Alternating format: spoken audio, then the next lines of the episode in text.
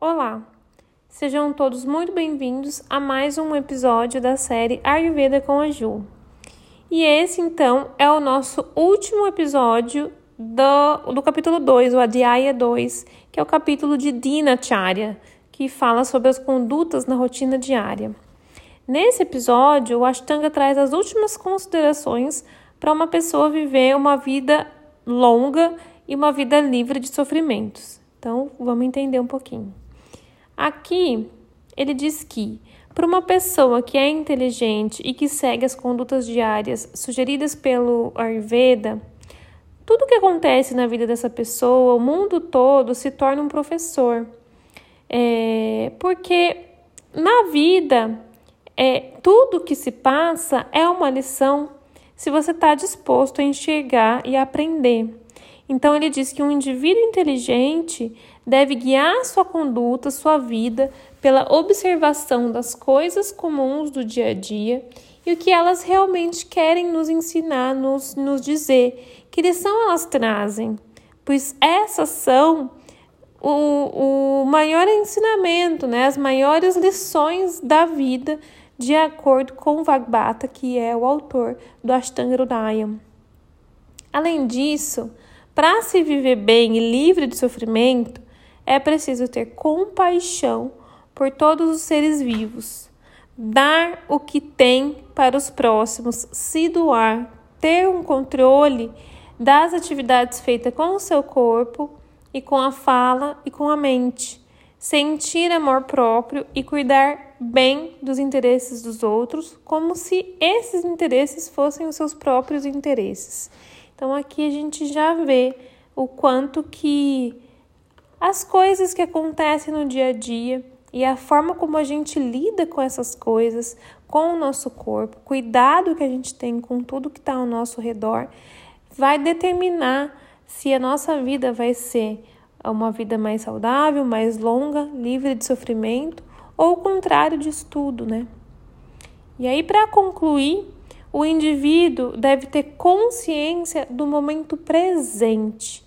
Estar consciente ao longo de todo o dia e de toda a noite de tudo que está acontecendo e manter em sua memória as coisas que foram boas e que foram ruins ao longo de toda a sua vida. Não só do dia, não só da noite, mas bem como as coisas que aconteceram no passado. Se essa pessoa tem uma memória boa de tudo que aconteceu em sua vida, ela consegue ter uma conexão melhor, mais adequada com o momento presente. E aí, de acordo com esse capítulo, se isso acontece, ela nunca sofre, ela evita o sofrimento. Para o Ayurveda, a memória é algo bastante relevante, porque ela representa uma fonte de saúde. Uma pessoa que tem uma memória adequada, e que se lembra de tudo que já viveu, de coisas boas, coisas ruins, e com isso ela consegue ter então uma apropriação adequada da realidade. Porque quando você é capaz de se lembrar dos momentos bons e dos momentos ruins que aconteceram com você, você também é capaz de se lembrar de que todos eles passaram. Todos os momentos que acontecem na nossa vida passam. Se algo ruim acontecer, a gente está ciente de que esse algo ruim é passageiro.